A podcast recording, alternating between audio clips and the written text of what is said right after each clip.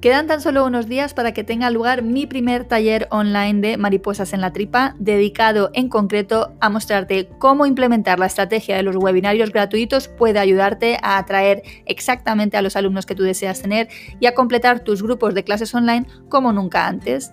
Este taller concreto se compone de dos sesiones, una de formación y otra de resolución de dudas. Así, en la primera sesión, el 2 de febrero, te contaré todo lo que yo hago para idear, crear, difundir e impartir mis webinarios. No me guardaré nada, compartiré ejemplos reales y te hablaré de logros alcanzados. Te daré tips técnicos y tips estratégicos, te mostraré los emails que mando, mis trucos, todo.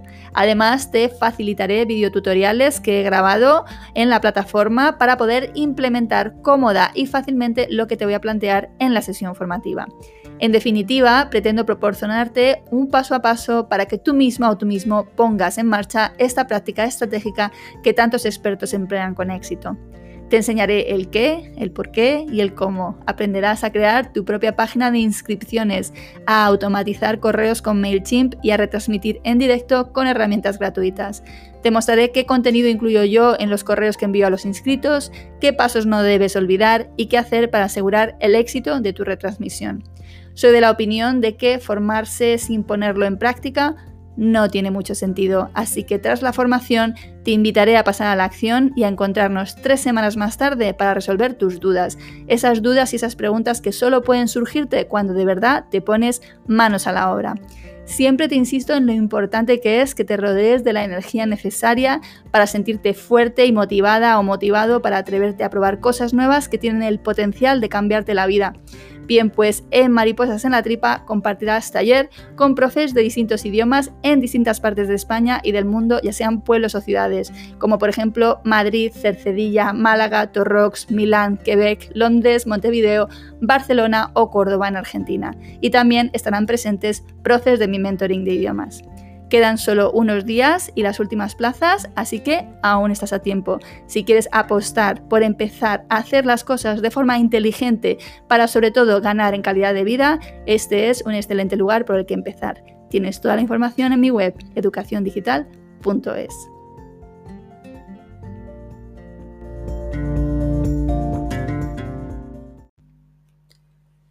Has llegado por causalidad a hoy es un buen día un podcast dirigido a profes de idiomas que buscan crecer personal y profesionalmente gracias a lo online.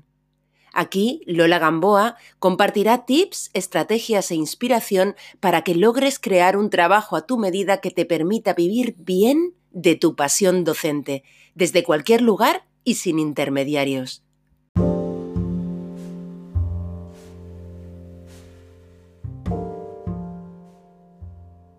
Todo el mundo te dice o lees en muchos sitios que es importante que encuentres tu nicho para poder crecer profesionalmente, en tu caso como profe de idiomas.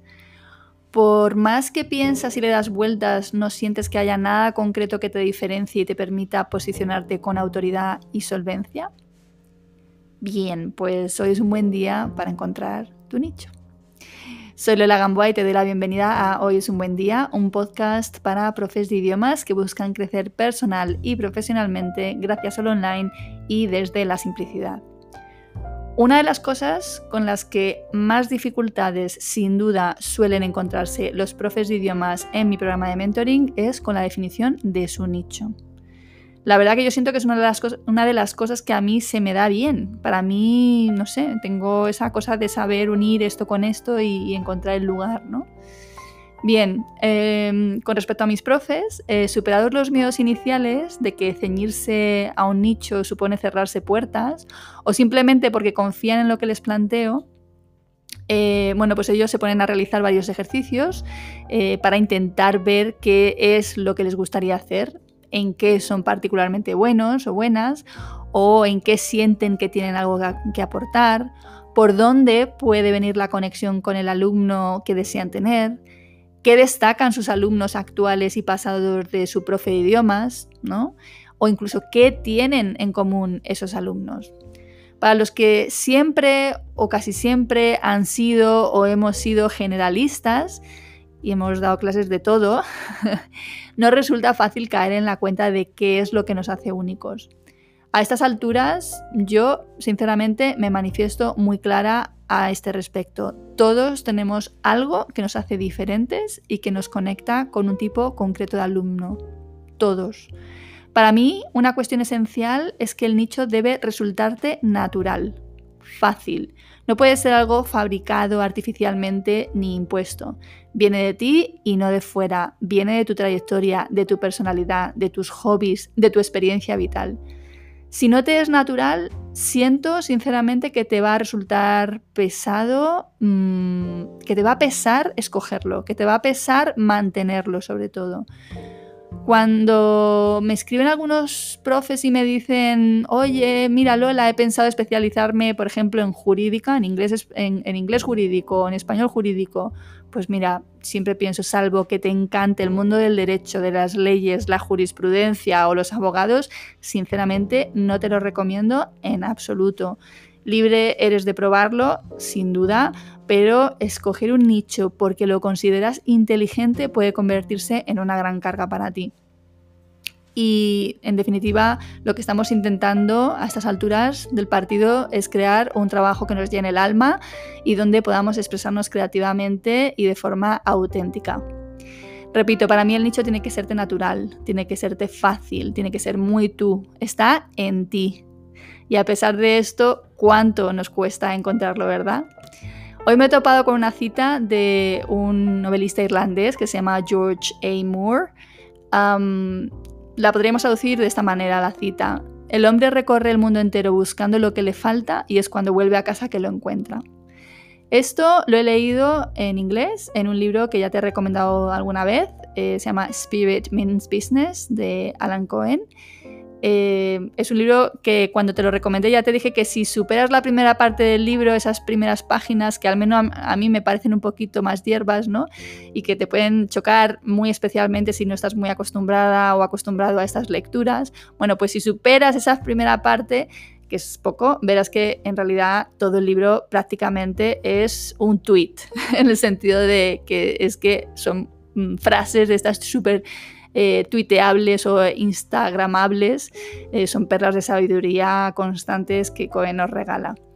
En el mismo libro, precisamente, cuenta una parábola que no, vamos, cuenta una historia que no es suya, a mí ya me ha llegado por otros lados, esta, esta especie de fábula, ¿no? Y que cuenta algo así. Em, se dice que cuando la Tierra estaba siendo creada y ya iban a poner al, ser humano sobre la Tierra, un grupo de dioses se reúne y decide hacer de la vida en nuestro planeta una aventura para nosotros, los humanos. Entonces deciden esconder el secreto de la vida en un lugar único y recóndito, difícil de localizar, y retar así a los hombres y a las mujeres a que lo encuentren. La cuestión era dónde poner el secreto de la vida, ¿no? Para hacerlo difícil. Uno de los dioses sugiere que eh, escondan el secreto de la vida en la cima de la montaña más alta. Pero otro de los dioses dice, Buah, que va, eso no va a funcionar. La van a escalar seguro y lo van a encontrar. Otro sugiere esconder el secreto de la vida en lo más profundo del mar. Que va, que va, los humanos, vamos, fijo que se las apañan para llegar ahí y descubrir que el secreto de la vida se encuentra ahí. Por más vueltas que le daban, eh, se daban cuenta de que el ser humano se las apañaría para llegar a ese lugar y lo encontraría. Hasta que uno de los dioses dice, ya lo tengo, ya sé dónde lo vamos a esconder. Esconderemos el secreto de la vida dentro de cada persona. Nunca se les ocurrirá mirar ahí dentro. Bien, pues para este episodio he cogido mi cuaderno y me he puesto a pensar en posibles nichos para profes de idiomas. He, dado con muchos, te voy a compartir solo unos cuantos en la esperanza de que alguno, oye, pues pueda ser el tuyo, ese que está dentro de ti, esperando a que lo encuentres, o al menos que este popurrí que te presento te sirva para abrir puertas mentales y te pueda llevar a algún lugar interesante. Como la lengua que yo enseño es el inglés, es la que voy a tomar de referencia, pero bueno, tú aplícalo al idioma que tú enseñas. Venga, pues algunas ideas. Inglés a través de las noticias. Inglés para políticos. Inglés para hablar en público. Inglés para artistas. Inglés para gente poco convencional. Inglés para las oposiciones a instituciones penitenciarias. Ríete, pero me han escrito variadas veces a lo largo de mi carrera pidiéndome que formara a gente, que preparara a gente para estas oposiciones a instituciones penitenciarias, para el examen de inglés. Inglés para quienes van en el metro. Yo me imagino a la gente del metro, ¿no? Con sus eh, por ejemplo en Madrid, ¿no? donde te puedes pasar hasta una hora eh, de, trayecto hasta llegar al trabajo o a la universidad, ¿no? y el poder eh, tener un curso que está hecho a medida para ti. Inglés para quienes quieren leer a su autor favorito en su lengua original, es decir, al verdadero autor, no a su traductor. Por ejemplo, uno de mis primos, que es artista, me contó que él quiso mejorar su inglés para poder leer al verdadero Edgar Allan Poe, que es su autor favorito. Inglés para científicos, inglés para redactar papers académicos, inglés para asistir a congresos y simposios internacionales, inglés para viajar por primera vez a tal destino, inglés para personas con necesidades especiales. Este me gusta particularmente. De hecho, yo estuve dando clase eh, durante un año eh, a eh, chavales que hacían un FP de lengua de signos. Ellos eran oyentes, ¿vale? Pero ellos se formaban como intérpretes de lenguas de signos y yo tuve que darles inglés a estos chicos. Inglés para taxistas, que por cierto pasan grandes horas en sus taxis. bueno, con esto creo que te puedes hacer una idea. Eh, aquí es creatividad al poder, no hay límites. Eh, en su libro, Alan Cohen dice que todo progreso exterior es manifestación de un despertar interior y sinceramente creo que encontrar tu nicho se enmarca en este contexto, mucho más que en el de que lo inteligente es diferenciarte de los demás por vía de una especialización. Tal y como yo lo veo y así te lo quiero transmitir, nos especializamos para crecer, pero sobre todo para crecer personalmente. Lo otro viene de la mano para ser mejores en lo nuestro, para ofrecer nuestra visión particular a nuestros alumnos y lo más importante, para disfrutar enormemente con lo que hacemos cada día y que encima nos paguen por ello.